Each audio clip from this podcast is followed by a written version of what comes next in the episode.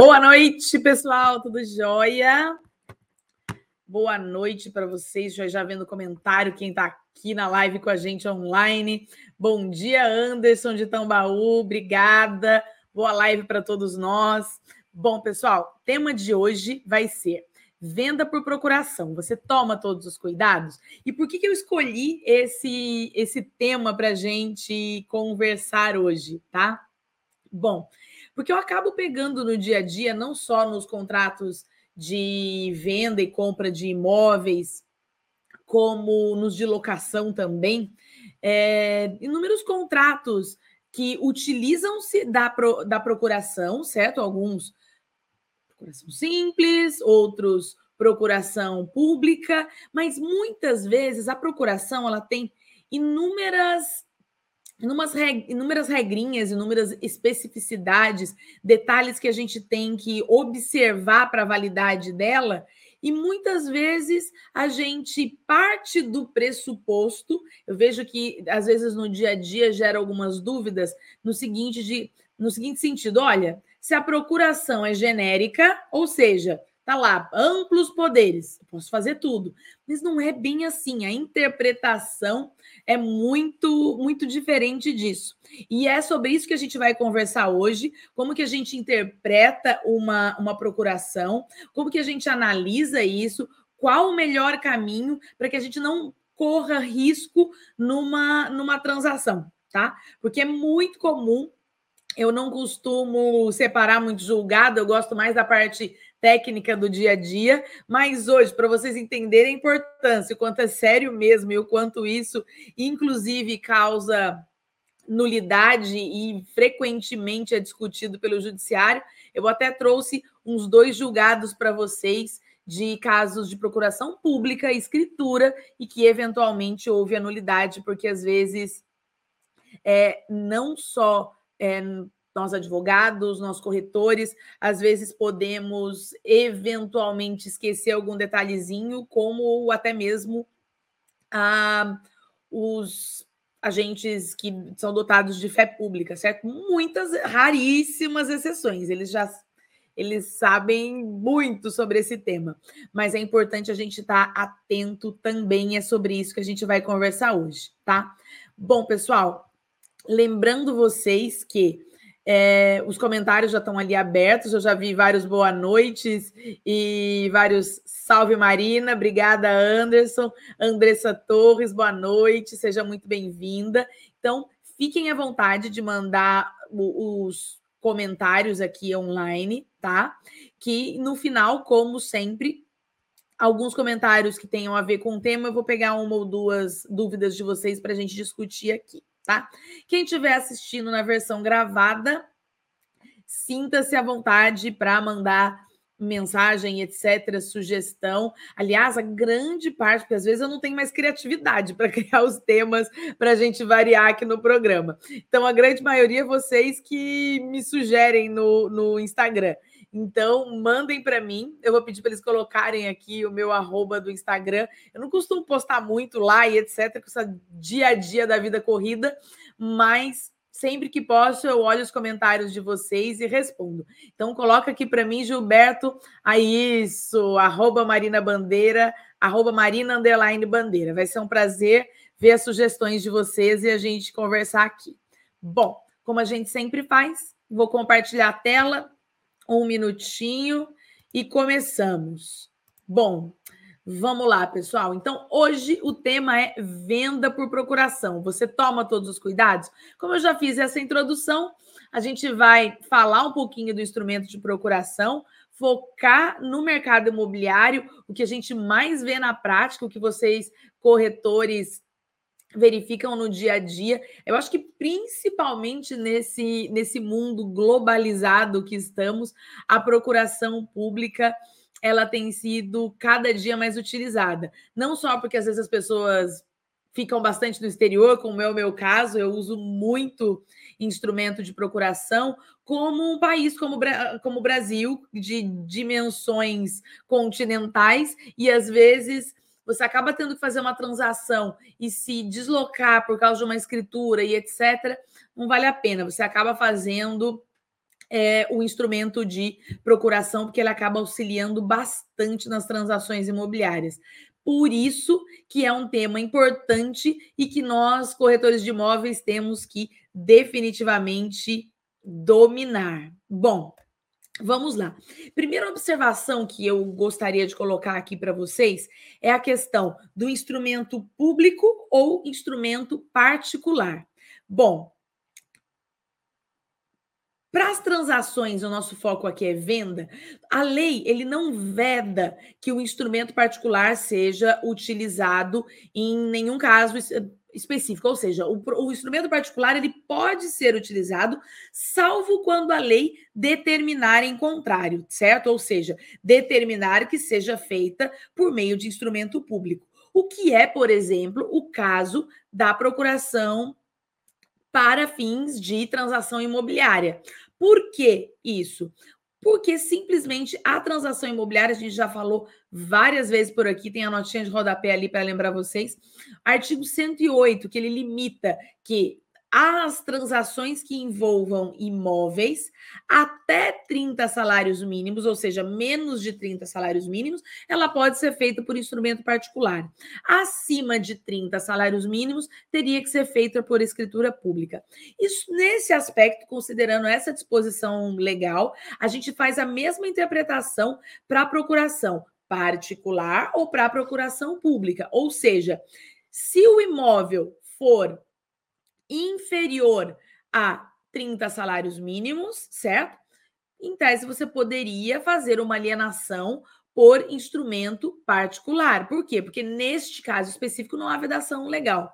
Acima de 30 salários mínimos teria que ser pública. Lembrando que a gente vai discutir, eu vou voltar mais nestes detalhes aqui hoje, mesmo que seja feito por instrumento particular, algo fundamental da escritura pública é você comprovar data dela, ou seja, quando o negócio ocorreu, a procuração ela era válida, quando o negócio ocorreu, os agentes eram capazes, ou seja, as pessoas que transacionaram ali eram capazes, quem outorgou e o outorgado tinha capacidade para isso.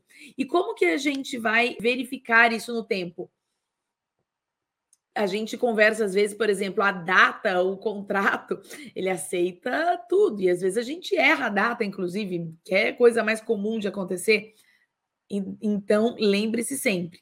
Se eventualmente eu com os valores hoje do, do mercado brasileiro com relação ao, aos imóveis, eu desconheço o imóvel transacionado por menos de 30 salários mínimos, né? Porém, numa excepcionalidade, no mínimo, reconheçam firma da documentação para você ter não só a validade das assinaturas das pessoas, firma da procuração e firma também do instrumento de contrato para comprovar a data que, que essa transação ocorreu tá? Então, importantíssimo.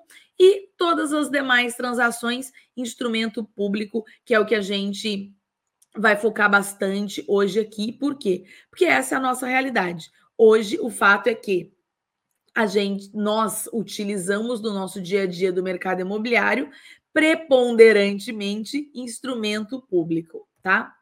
Bom, vamos lá. Primeira coisa vocês terem em mente as nomenclaturas, tá?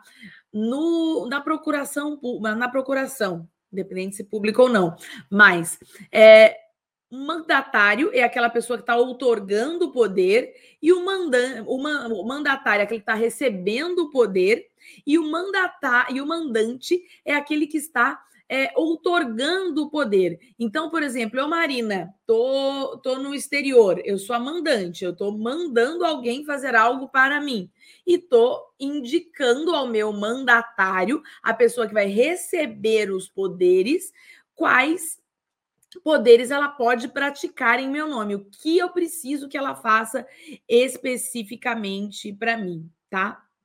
Bom, a pessoa interessada, o mandante, certo? Ela sempre contrata o mandatário com poderes de acordo com os objetivos que se desejam verem atingidos. Ou seja, e aí um instrumento de procuração, agora a gente conversando de uma forma um pouquinho mais genérica, serve para os mais mais absolutos fins. Uh, o que eu já vi de casos mais como não sei se estão comuns, mas já verifiquei algumas vezes na prática, mas só para a gente imaginar. Você pode casar por um instrumento de procuração, comprar um imóvel, vender um imóvel, assinar um documento de fiança, praticar outros atos, todos os atos da, da vida é, todos os atos legais e etc., eles podem ser praticados por meio de uma procuração, certo? Porém, esses poderes têm que ser sempre indicados de forma objetiva. E o que o mandante ele quer, ele solicita, ele autoriza que o mandatário pratique em seu nome. Por quê? Enfim, algo simples nós já sabemos qualquer coisa que esteja dentro da procuração outorgada pelo mandante que venha a ser praticado pelo mandatário, o mandante responde diretamente para isso. Bom, algo que é comum, um questionamento. O mandato, ele pode ser oneroso, certo? Ou seja, eu posso pagar para alguém ser meu meu procurador, né? Pode não tem problema nenhum. Nesse caso, é, a retribuição, o, o, valor, ele tem que estar previsto ou na lei ou num contrato. Olha, eu estou te contratando para ser o meu mandatário, para praticar esse ato por mim. Na grande maioria das vezes, a gente vê que é comum as procurações elas serem feitas a título a título gratuito, inclusive, por exemplo, muito comum entre famílias, de pai para filho, de filho para pai, é, de maneira que, por exemplo, a última vez que eu fiz procuração, não sei se é alguma regra da, da corregedoria, eu me recordo que, em regra, meu pai assina muita coisa para mim. E eu tive que indicar na procuração, por quê? Porque, olha, eu ia estar em tal período fora do país, geralmente eu fico dois, três, quatro meses direto, e e nessa procuração tinha, além dos poderes, o prazo. Na verdade, esse eu pedi para deixar por prazo indeterminado e só foi autorizado, foi indicado que era o meu pai, por isso, e, e enfim, o tabelião disse que era importante colocar. Foi a primeira que eu coloquei nesse sentido. Em regra, não não coloca, não especificava as determinações. Mas enfim, para vocês entenderem a importância de se especificar. Bom, o pode ser oneroso. Eu, corretor de imóveis, posso receber procuração para praticar um, um, ato específico? Ou seja, o cliente está vendendo o imóvel, ele não vai poder vir para assinar a escritura pública, né? Posso receber a procuração? Pode, não tem, não tem problema nenhum, não tem nenhuma limitação legal que o corretor de imóveis não possa praticar aquele ato. Apenas se resguarde de todos. Se resguarde da legitimidade da pessoa que está outorgando, se resguarde com relação aos valores, os limites do contrato, até porque eventual ato praticado pelo mandatário excedendo o, os poderes do mandante, por exemplo, algo que foi revogado de alguma forma e você praticou, você acaba respondendo por, por perdas e danos, você responde por aquilo. Então, o corretor pode ser procurador, sim, de uma das partes, Inclusive, eventualmente, se receber por esse ato não tem problema, pode estar escrito no contrato e recebeu pelo ato X, apenas muita cautela em tudo que a gente vai conversar aqui, para que você não é, não seja responsabilizado de alguma forma, certo? Bom, e o que eu mencionei, e aí eu destaquei ali para vocês, salvo aspectos em que a lei trata de legais ou proibitivos, não há limitação para os poderes do mandato. Por isso que eu mencionei que tem gente que casa por meio de, por meio de procuração. Então, vai lá, olha, procurador, você pode casar com a pessoa tal para mim? Pode? Pode. É possível. Pode vender imóvel, comprar imóvel, fazer fiança, e você pode pensar nos mais amplos e diversos poderes como algo que é um pouquinho mais difícil, como vai lá e casa para mim. Mas é possível, tá? É possível que isso aconteça. Então, desde que não haja limitação legal. E aí, lembrando da limitação legal que a gente falou há três minutinhos atrás, por exemplo, no caso dos bens imóveis, acima de 30 salários mínimos, é uma limitação legal. Vai ter que ser por instrumento é, público, ok? Bom, uh, não cabe interpretação extensiva. O que, o que, que é isso? Os poderes da procuração por mais que. E, essa, e essa tem sido a interpretação que, que eu vejo mais é, comum. Por exemplo, eu faço, eu outorgo uma procuração com poderes amplos. Eu estou outorgando os mais amplos e limitados poderes para a prática do ato X. Quem lê aqui, essa procuração especificamente, né? Ela vai entender que eu posso fazer tudo, posso vender qualquer imóvel, comprar qualquer imóvel, mas não é essa a interpretação em casos específicos, ou seja, no caso de venda e compra de imóvel, né? Você precisa tá, você precisa definir especificamente quais os poderes, tá? Todos os todas as práticas qual a interpretação se dá com relação à procuração. Quando eu dou os mais amplos e ilimitados poderes, eu estou falando de poderes de gestão, de administração, ou seja, eu preciso, no caso do, do imóvel, trocar a titularidade da conta de água e de luz. Pode. Eu preciso vender um imóvel. Não, é muito específico. E é um lado que diz você dispõe de bem. Eu estou ou adquirindo uma dívida ou dispondo do patrimônio daquela pessoa. Então, estes casos, eu preciso que a procuração ela seja específica e na, no dia a dia da prática daquele ato, eu não posso ter uma interpretação extensiva daquilo, certo?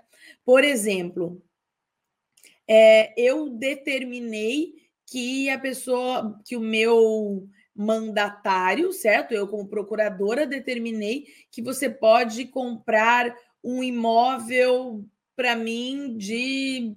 comprar um imóvel X, certo? E eu coloquei lá, apartamento 5 do prédio X. O apartamento 5, por algum motivo, não estava disponível. Ah, então eu vou comprar o apartamento 12 não estava específico nesse sentido, certo? Não cabe interpretação extensiva. É sempre nos limites do mandato. Olha, eu posso vender o apartamento A. Então, eu posso vender qualquer apartamento? Não. Quando eu falo poderes de vender, eu eu estou onerando ou atribuindo uma dívida para a pessoa. Nesse caso, não é possível. Por isso que cláusulas, a gente vai conversar bastante sobre isso aqui hoje, de vendas de imóvel. Ela tem que ser muito bem detalhada quanto o valor e o imóvel. A mesma coisa para cláusula, por exemplo, para movimentação bancária. Geralmente, os bancos eles não aceitam que, por exemplo, se você tem um procurador e você tem determinado valor na sua conta bancária, e está lá na autorização. Fazer movimentação no banco X. Você tem que especificar o banco e a conta. Geralmente os bancos exigem isso. Se você vai fazer uma aplicação financeira, né? Por exemplo, seguro, etc., uma movimentação simples, às vezes a, o banco aceita a autorização genérica, indicando só o banco. Mas para saque de valores altos, determinados questionamentos, transações nesse sentido, geralmente o banco pede para que seja especificada a conta, a agência e conta que, que o, o, o, que o procurador, né, autoriza que haja essa, essa movimentação. Eu lembro que alguns anos atrás eu acho que poderia dias mais genéricas. Hoje em dia tem que estar especificado. Todos os bancos que eu trabalho, por exemplo, exigem que, te, que esteja especificado os dados da conta bancária para que seja feita essa autorização por meio de procuração, tá? Bom, é, com relação à procuração pública, né? Como eu mencionei para vocês, não basta ela permitir a venda de um imóvel, ela deve dizer qual é o imóvel, qual o imóvel que você pode transacionar. E isso tem que estar especificado de forma bem clara no imóvel. Por exemplo, qual é a matrícula, quais os atos que pode praticar com relação àquele imóvel. Posso alugar? Posso vender? E qual é o imóvel que eu posso utilizar isso, tá? Bom, quando eu mencionei para vocês, olha, o corretor pode ser o procurador, e eu falei, olha, a gente tem alguns cuidados. Por quê? O mandatário, ou seja, a pessoa que recebe os poderes, e ela praticar atos que excedam os poderes outorgados pela procuração, ela não vai ter efeito, certo? Salvo quando? Salvo quando forem ratificados. Por exemplo, a minha procuração estava genérica, praticar os mais amplos, praticar amplos e limitados poderes.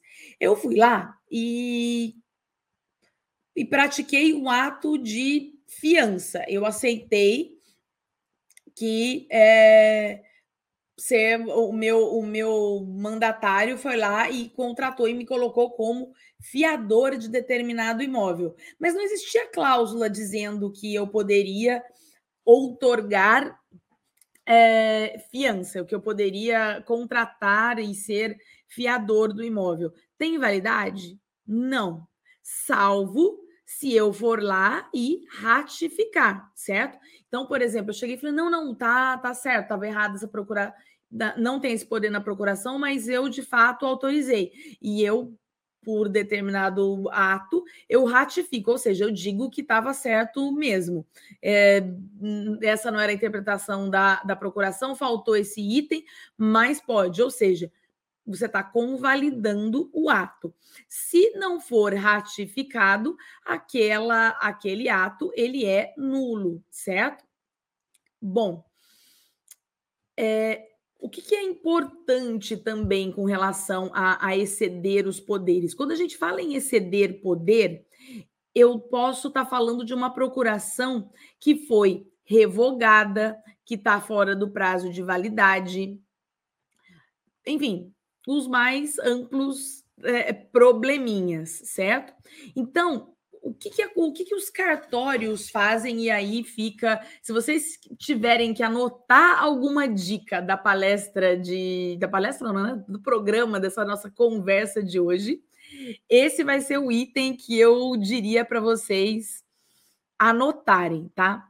Todas as vezes que vocês estiverem praticando um ato por procuração e você vai fazer é, primeiro o compromisso de compra e venda e depois fazer a escritura, o que é normal. Primeira coisa, se puder nos contratos de procuração fazer escritura definitiva, pagar já no, no, no cartório, se eventualmente for fazer parcelamento, ah, não, mas eu faço o compromisso e depois, porque eu coloco parcelamento e depois eu coloco os dados no cartório. Se você tiver como colocar na transação tudo direto no cartório, eu entendo que é muito mais seguro. Por quê? Porque a questão das procurações também tem interpretação, ou seja, é, aquele poder que está descrito ali, às vezes ele não está de forma muito clara. E o tabelião, ele, um tabelião pode interpretar de uma forma e outro tabelião pode interpretar de uma forma diversa.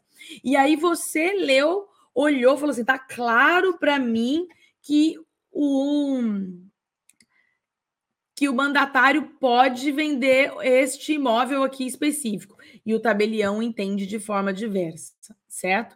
E aí você, enquanto corretor, fica numa situação difícil. Então, um, ou você tem o cartório da confiança das partes, ou você, corretor, indicou qual para o cliente qual vai ser o cartório que vai fazer. Leva essa procuração e conversa. Olha, o que você acha? Tá ok aqui? Primeira coisa, tá? Outro, outro ato que é importantíssimo é checar a validade da procuração. Toda procuração ou melhor, não, é, não toda, tá? A gente vai ver que tem as exceções. Mas as procurações, elas podem ser revogadas, tá? E como que eu faço a revogação de uma procuração? As procurações públicas, elas são outorgadas em cartório de notas, ok? Então, eu posso ir no cartório da cidade de São Paulo, tá? E outorgar uma procuração. E essa procuração vai ser utilizada para transferir o imóvel X na cidade X no Rio de Janeiro. Pode? Super pode, ok? Porém, eu dei uma procuração para venda do imóvel X e, por algum motivo, eu desisti desta transação. E eu, Marina, fui lá no cartório X em São Paulo e revoguei a procuração. A revogação também tem que ser feita no cartório de notas, ok? Pode ser feita em, cartório de notas diferentes. Eu outorguei a procuração no cartório A, revoguei no cartório B. Pode, tá? Porém, no momento em que você revoga, tem uma comunicação revogando aquela procuração. Mas o papelzinho lá, procuração, papel moeda, tá lá e a pessoa tá assinando. Então, o que, que é conveniente? E aí que eu digo para vocês a, a dica de ouro da segurança de procuração para a data de hoje. No momento em que você for assinar o compromisso de compra e venda ou a escritura, os tabeliões sempre fazem isso, tá? Naquele momento, o que, é o mais adequado a ser feito? Aonde foi otorgada aquela procuração? Foi no, no cartório de notas X de São Paulo. No momento em que você está assinando o contrato, antes de assinar, né, naquele, naquele dia, você pega o telefone, liga para o cartório X. Isso é super comum, eles atendem na hora, confirmam na hora. Olha, eu estou com a procuração tal, lavrada no livro X, da folha X. Tá válida essa procuração? Foi revogada? Independente de você ter o prazo. Às vezes está lá, olha, a procuração tem um ano de, de validade. Mas eu posso revogá-la antes. E aí você vai me questionar: olha, mas eu, comprador, eu estava de boa fé, porque eu verifiquei a, a procuração estava dentro do prazo de validade, eu não tinha como, como saber. E você vai ver que na. Eu acho que eu não destaquei o artigo aqui específico do Código Civil, mas no nosso Código Civil tem uma determinação específica que a procuração, se ela for revogada, por exemplo, o ato foi praticado e você não tinha conhecimento ou da morte do mandante, ou no caso da revogação da procuração, o ato praticado com aquela procuração seria válido, certo? Porém, a gente tem que lembrar que quando a gente fala de atos públicos, né, como no caso da procuração, eu fiz perante o cartório de notas. No momento em que foi lavrada aquela revogação, aquele ato é público.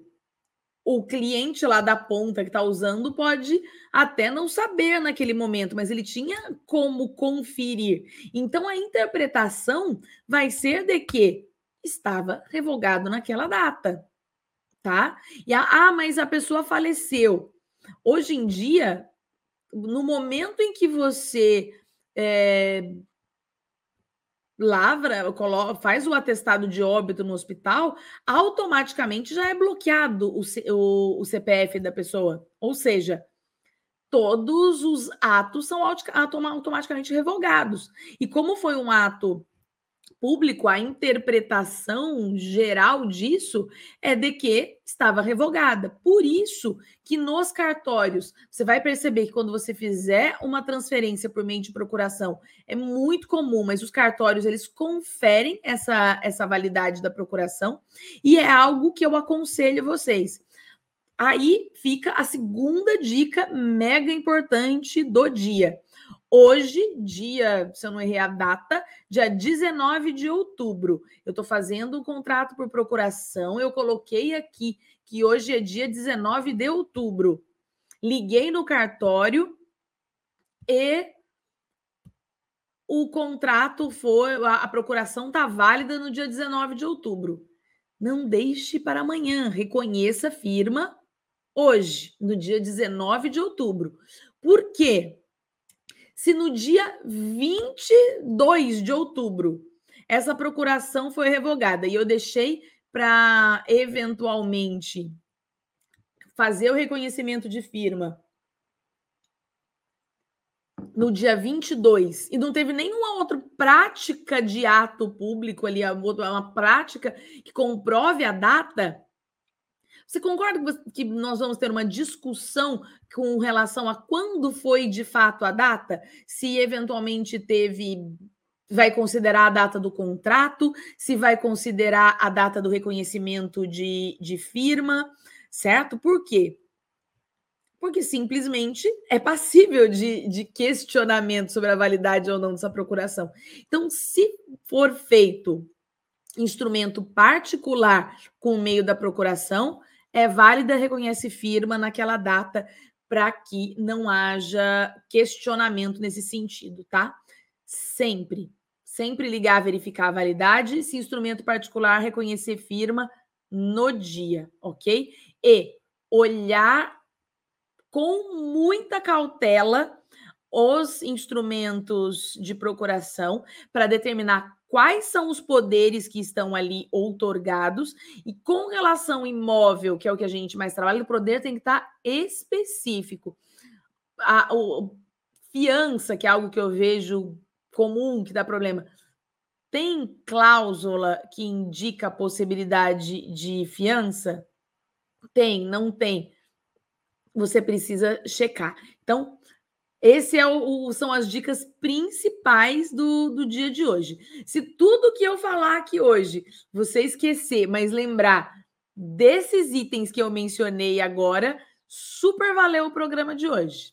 Tá? Ó, top. É isso que você vai precisar, tá? O restante a gente a gente conversa para dar mais fundamento, base para vocês. Mas esse é o ponto chave do dia de hoje, tá? Então, pega o papel, a caneta, anota, lembra que isso é o importante, importantíssimo da, do tema procuração. Combinado? Bom, vamos lá. E aí eu destaquei aqui para vocês, né?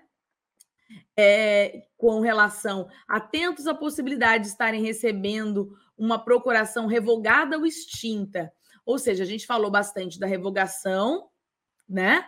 E a questão da extinção também. Ou, eventualmente, uma procuração fraudulenta. Acontece? Infelizmente, acontece. Então, precisa estar atento. E, e eu destaquei aqui para vocês, falei que não costumo fazer muito isso, mas eu destaquei alguns julgados para vocês entenderem a importância disso que a gente está acontecendo, está conversando. Ah, mas a procuração, eu fiz escritura, tá, tá válida, etc acontecem problemas. Ou seja, alguém não foi diligente. Então, nós precisamos estar atentos e diligentes. Então, vamos lá, nesse caso aqui, pela ação civil, compra e venda de imóvel por procuração, ou seja, que a gente vê no dia a dia. Revogação anterior do mandato, que foi o caso que eu falei aqui para vocês. Eu revoguei e depois foi praticada a compra e venda. Nulidade da transação, recurso desprovido.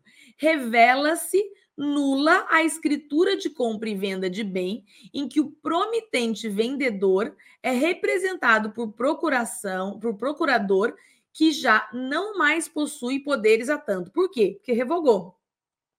Face ao fato de haver mandato sido anteriormente revogado por meio de ação judicial com regular notificação da revogação, ou seja, você notificou o cartório. Nesse caso, foi judicial a revogação, notificou o cartório, ou seja, era de conhecimento público. Foi um caso de nulidade, certo? E muitas vezes, e nesse caso, por exemplo, o procurador, ele tinha que saber. O procurador ele pode ser responsabilizado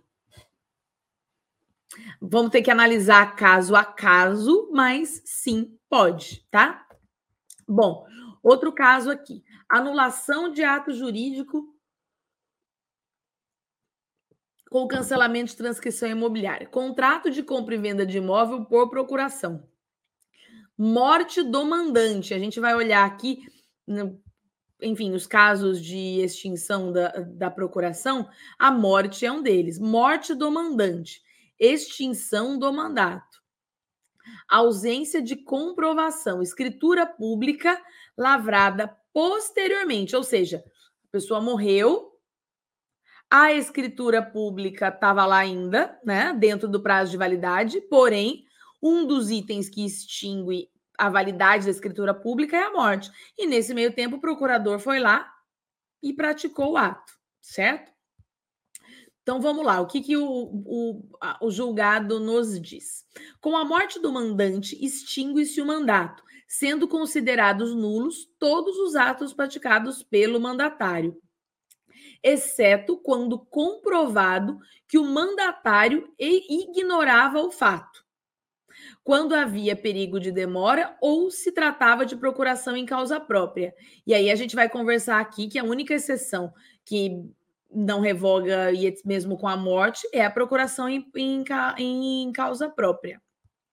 Tendo a averbação da alienação no registro de imóveis sido feito com base em escritura lavrada apenas após a morte de um dos mandantes proprietários do bem e não demonstrada nenhuma das hipóteses legais que legitimam a continuidade de negócio pelo mandatário, impõe-se reconhecer, reconhecer a nulidade da escritura de compra e venda. Bom, o que, que, a gente tira de reflexão desse, desse julgado? Por isso, por que, que eu mencionei para vocês que quando for uma transação utilizando a escritura pública, o ideal é que se faça de uma vez, não, não trabalhe com o caso do compromisso de compra e venda, que é, é comum no nosso dia a dia, compromisso de compra e venda após a escritura pública, certo? O que, que eu aconselho? Faça a escritura pública de uma vez certo? E a gente já falou bastante aqui em outros programas sobre escritura pública. Faça a escritura pública de uma vez. Por quê?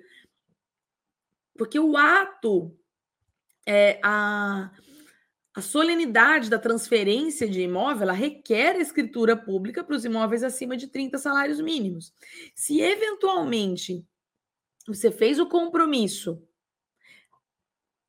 foi assinado, um dos mandatar, um dos mandatar, um dos mandantes, certo? Uma das pessoas que otorgou a procuração, ela vem a falecer, você vai ter problema para transferir essa escritura pública, a pessoa não está mais aqui, né? Para verificar e fazer e outorgar essa escritura pública legitimando a transferência dos bens. Por isso que é o ideal, mesmo que tenha pagamento, coloca o parcelamento na escritura pública, paga, você é mais seguro, tá? Ah, mas ninguém conta que vai morrer.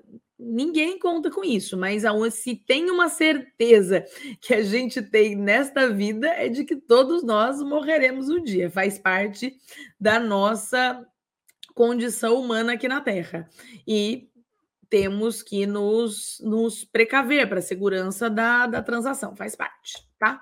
Último julgado para a gente considerar aqui. Ação de anulação de negócio jurídico, compra e venda de imóvel mediante procuração falsa. Hum, olha a situação. Reconhecida a nulidade do negócio jurídico, boa-fé do adquirente indenização das benfeitorias. Restou comprovado nos autos que a procuração que otorgou poderes para a venda do imóvel objeto da lide fora objeto de fraude, de modo que todos os atos dela decorrentes, inclusive a escritura pública de compra e venda, são nulos. Ou seja, não preciso nem discutir se a procuração é fraudulenta, todos os atos eles são nulos consequentemente, certo? Ou seja, a importância do ligar no cartório X e validar a veracidade. Foi otorgado neste cartório a procuração em tal data, a pessoa A otorgando poderes tais para a pessoa B? Confirma os poderes também. Sim, foi otorgado. Ótimo, pode fazer o negócio, tá? Bom, considerando os itens que a gente conversou ali naqueles julgados, o que, que eu destaquei aqui para vocês? Extinção da procuração do mandato. Quando que cessa? Quando que acaba o mandato? Por revogação ou pela renúncia das partes, ou seja, eu vou lá e revogo ou renuncio ao direito, pela morte ou interdição de uma das partes. Então, também é uma causa, a morte mais comum, mas a pessoa foi interditada e tem uma procuração, também deixa de ser válida. Pela mudança de estado que inadmite o mandante conferir poderes ou o mandatário para os exercer. Ah, isso é espetacular. Isso para a gente no direito imobiliário é muito importante. Por exemplo, eu hoje por, sou solteira, ok? Então, eu outorguei procuração para a pessoa X vender o imóvel destacado na matrícula tal. E não coloquei pra, prazo, ou eu coloquei prazo, dei três anos para que, essa, que este imóvel seja vendido, tá? Nesse meio tempo, daqui um mês, eu casei. E o regime de casamento que eu escolhi foi a comunhão total de bens, ou seja, a partir de agora, com o meu casamento, para eu vender qualquer imóvel, eu preciso eu preciso da assinatura do meu cônjuge junto comigo, né? Então, ou seja, a procuração que dava amplos poderes para a pessoa alienar aquele imóvel sozinha, ela é válida? Não, ela não é mais válida. Por quê? Porque eu tive uma mudança no meu estado civil que não me permite mais fazer outorga, outorga sozinha, vender sozinha. Ou seja, a procuração, neste caso, para vender este imóvel, eu teria que fazer uma, uma outra procuração. Eu e o meu e o marido com o qual eu sou casada pelo regime da comunhão total de bens, outorgando uma procuração para que fosse alienado esse imóvel, certo? Ou seja, o Estado civil é extremamente importante. E aí eu vejo na grande parte dos das transações que às vezes é um item que a gente acaba não dando tanta atenção, ou a, o documento do registro de casamento ou do, do registro civil da pessoa é, de nascimento, né? Porque ou enquanto ela é solteira, ela só usa a certidão de nascimento. Enquanto ela for casada, ela passa a usar só a certidão de casamento. Divorciou é a mesma coisa, porque aí vem averbado o divórcio, tá? E checar o prazo, qual a data desse, desse documento? Checo também no cartório, seria o ideal, né? Para a gente ter certeza.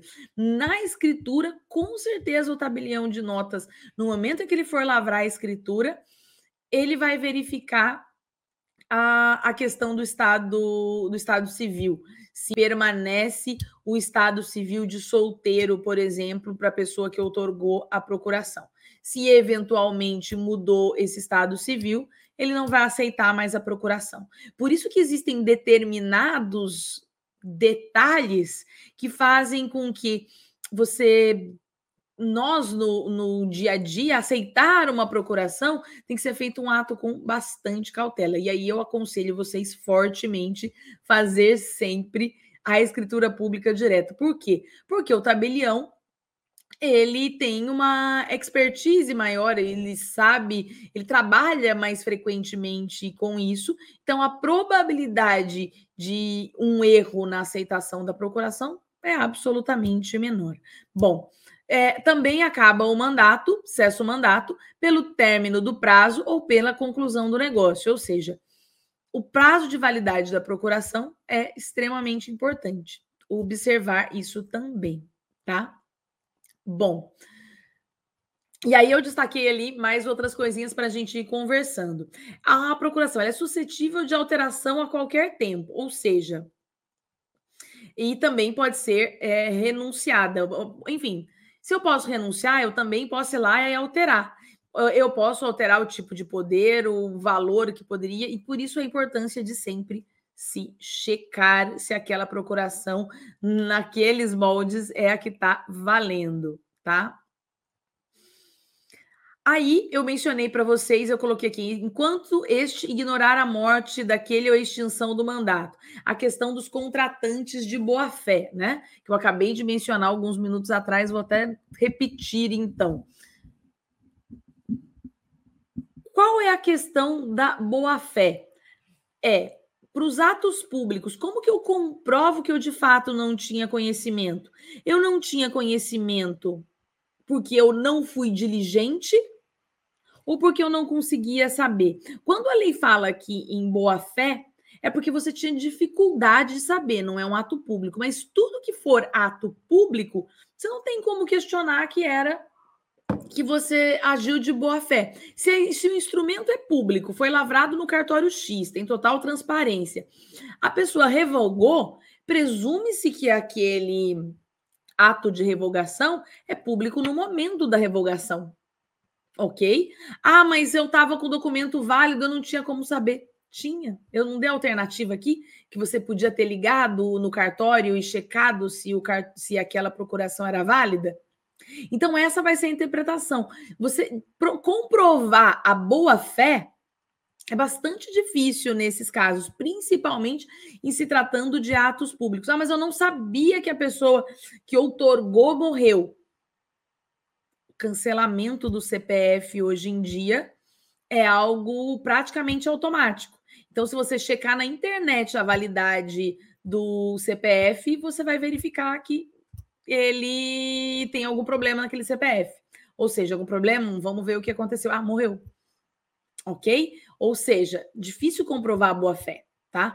Tem a, a, questão da legislação do Código Civil que prevê, sim, porque quando ele fala, ele pensa nas, nos dois itens, né? Nos dois tipos de procuração: a procuração pública e a procuração particular. A procuração particular, de fato, é bastante difícil. Se a pessoa for lá e revogar os poderes, como que eu vou saber? Para quem eu ligo? Como que eu checo? É um pouco mais difícil.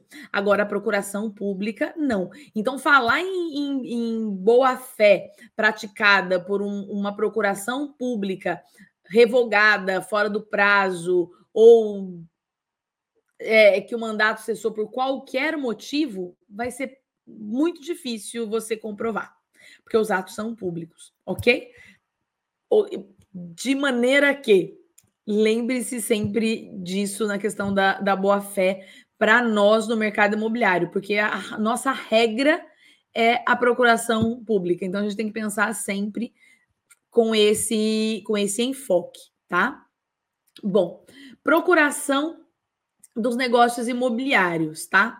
O que, que é comum acontecer em, em alguns estados eu sei que, que é feita essa validação, em outros estados não. Então, isso depende de norma dos cartórios, norma de corregedoria e etc., de cada um dos, dos estados. É comum, até para evitar casos como aquele dos julgados que eu mencionei para vocês, que os cartórios eles solicitem um, uma convalidação do documento, ou seja, naquele exemplo que eu dei para vocês, que a procuração ela foi outorgada no estado do Rio de Janeiro e o ato, ou seja, referente a um imóvel que vai ser é, referente a um imóvel que vai ser transacionado em São Paulo, por exemplo, se nas regras de São Paulo tiver que eu preciso checar o, o, a procuração e etc., você pode pedir um do, o tabelião de notas, ele pode pedir essa, essa certificação da assinatura, ou seja, se quem otorgou a procuração, eu também checo se de fato tem autenticidade com base na questão da assinatura. E isso chama é, um abono com validação dos documentos. Então, não estranhem se isso acontecer. Então, você até os tabeliões, para ter esse cuidado, tem esse ato, imagina nós o quanto temos que ser atentos com esse tipo de transação. Bom, é, eu mencionei para você várias vezes a questão da atividade do ramo imobiliário, 30 salários mínimos, certo? Então, sempre escritura pública, tá? Uh, cuidado com as atribuições hipotéticas na procuração. Vender, vender imóveis sem a descrição específica, o valor. Por quê? Porque a maioria dos, tabeli dos tabeliões não vai aceitar. Por quê? Porque itens como alienar imóvel, que, que embora você tenha lá a palavra vender, ou mesmo vender imóveis, eu preciso especificar qual é o imóvel que está sendo que está sendo vendido, ok? Então, sempre muito cuidado com as interpretações mais genéricas.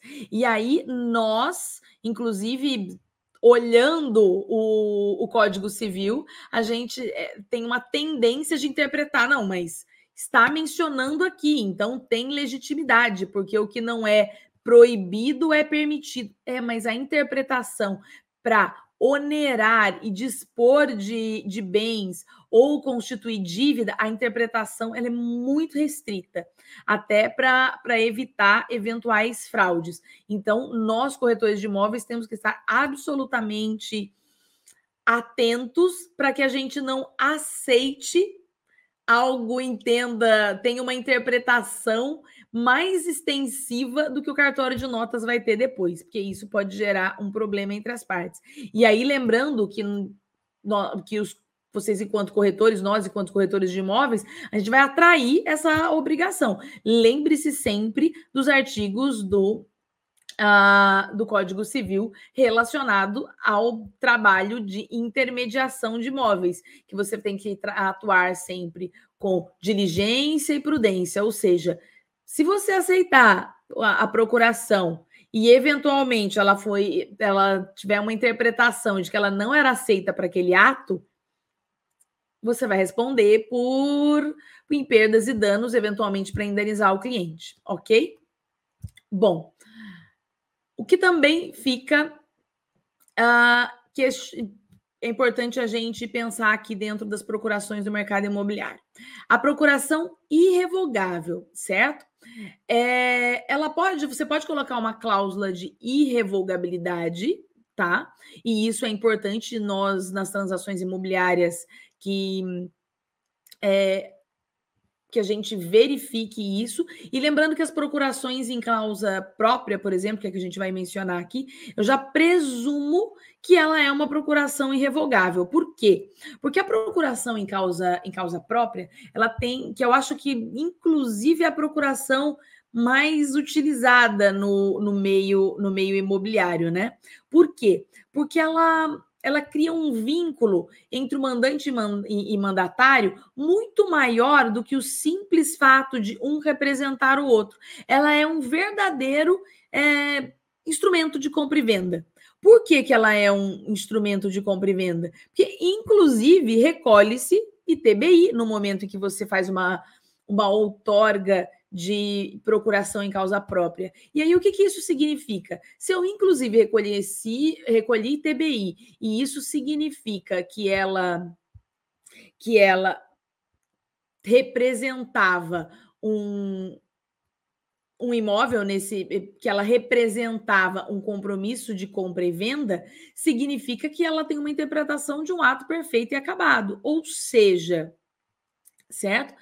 Ela, além dela, da procuração, ela tem que possuir todos os requisitos do contrato de compra e venda, o valor, as informações, todos os, os dados exigidos, ok, para um contrato de compra e venda, ela não, se o mandante falecer, ela continua válida? Sim, porque o ato aconteceu no, no momento da procuração. Pode revogar? Não pode revogar. É, então, essa procuração, eu preciso ter todas as cautelas lá atrás de ligar, verificar a validade? Não. A procuração em causa própria, como ela tem uma natureza de, de compra e venda, certo? De alienação do bem, é um ato perfeito acabado ali, certo? Trans, de, ó, óbvio, quando eu falo de transferir, transferiu perante o cartório, perante o cartório de nota, teve um documento público daquela transação, mas sempre o registro no cartório de registro de imóveis. Afinal, a nossa máxima aqui é quem não registra não é dono. Drone flap. O dono, o dono do imóvel pode dar procuração para uma pessoa que não seja corretor de imóveis e ex-transação. Ele pode dar procuração para quem ele quiser, tá? Desde que os agentes sejam maiores e capazes, né? As pessoas, o outorgante ou outorgado, ele pode dar procuração para quem ele quiser.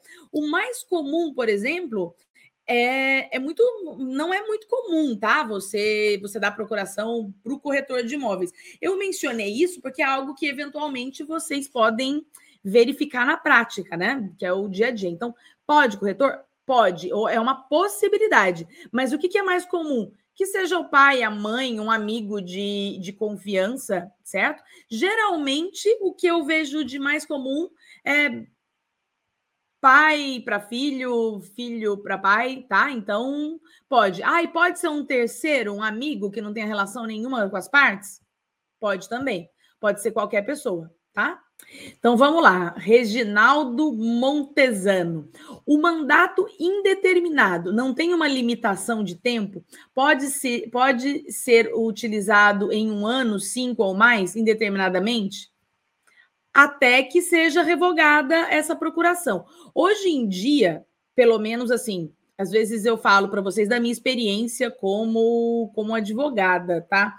E a minha experiência do, do dia a dia, porque às vezes esses detalhes, algumas coisas de. Eu não estou no dia a dia do cartório, mas é, todas as procurações hoje, eu tenho visto que os cartórios eles têm uma resistência de fazer por mandato indeterminado, tá? Então, eu já precisei trocar procuração é, minha, porque causa de poder específico, e para mim é sempre mais prático. Meu pai é meu procurador. Então, é, eu falo, deixa indeterminado, porque se eu precisar, já está a procuração pronta para quando para quando precisar. Inclusive, às vezes eu tenho empreendimento que assina muito contrato, gente, mas dá tanto trabalho assinar aquele calhamaço de 10, 20 contratos. Então, meu pai é meu assinador oficial. Então, ele tem procuração de, de tudo especificado e etc e assina toda, todos os documentos. Mas todas as vezes que eu fiz, o cartório teve uma resistência de fazer por prazo indeterminado. Então, é mais comum que seja por prazo determinado, tá? Porém, pode fazer por prazo indeterminado, sim. E se o prazo for indeterminado, é exatamente isso. A qualquer tempo você pode praticar. Um, dois, cinco, dez anos tá? O que geralmente vai ser solicitado é assim. Depois de um, um você, eles sempre pedem para atualizar a procuração. Então, embora você ligue lá e, e confirme, por exemplo, no banco, a cada ano, por exemplo, às vezes eles pedem para levar uma procuração atualizada. É a mesma procuração, eu vou lá e tiro um translado novo, e aí ela tem uma validade é, o, a data de emissão dela é nova, certo? E aí ela tem a, a, validade daquele documento, que é diferente da validade da procuração, certo? A procuração está por prazo indeterminado, mas na hora que eu vou utilizar para praticar aquele ato, ela tem que ter sido emitida recentemente. Mas o fato dela estar tá emitida no prazo de 30 dias, isso é muito legal. Vamos lá, Reginaldo, deixa eu ver se eu exploro um pouco melhor a sua pergunta, porque ela foi muito, muito boa. Embora o prazo muitas vezes está lá indeterminado, e aí, para a prática do ato, eu solicito: olha, é, essa procuração é antiga, me manda uma, um translado novo certo? Eu vou lá e tiro o documento, ela foi feita há três anos atrás, aquela procuração eu tiro um documento novo, tá lá dentro do, do prazo de, de 30 dias aquele, aquele documento. Isso significa que dentro desses 30 dias, eu tirei essa procuração hoje, tá? Ela tá dentro do prazo, porém, dentro desse prazo de 30 dias, cinco dias depois que eu tirei, a pessoa foi lá e revogou a procuração. Tem legitimidade? Está válido? Não. Eu vou ter, por isso a importância de, no, no, momento da prática, ligar e confirmar se não, se não houve a revogação. Porque pode acontecer de eu estar com um instrumento ali válido e, eventualmente, ter esse questionamento. Então, por um excesso de zelo, como é algo extremamente simples de se, de se validar, eu faria dessa forma, tá bom? Pessoal, então, se tiverem mais perguntas de, de procuração, foi um tema muito legal, porque, na minha opinião, né, quando me, me solicitaram lá no Instagram, falaram, Marina, fala de procuração um dia. Estamos aqui falando de procuração, porque eu acho que realmente tem vários detalhezinhos e que são importantes para o nosso dia a dia no mercado imobiliário certo? Pessoal, muitíssimo obrigado pela presença de vocês. É sempre um prazer estar aqui de, dividindo conhecimento para gente, enfim, compartilhando conhecimento e tudo mais. O que eu puder ajudar, estou sempre à disposição. Gilberto, coloca o meu arroba novamente do Instagram, que é onde eu olho mais. E fiquem à vontade para mandar dicas. Se tiver alguma pergunta, eu às vezes demoro para conseguir responder, tá, gente? Mas eu respondo um dia, tá bom? Um beijo para vocês. Até a próxima semana. Tchau, tchau.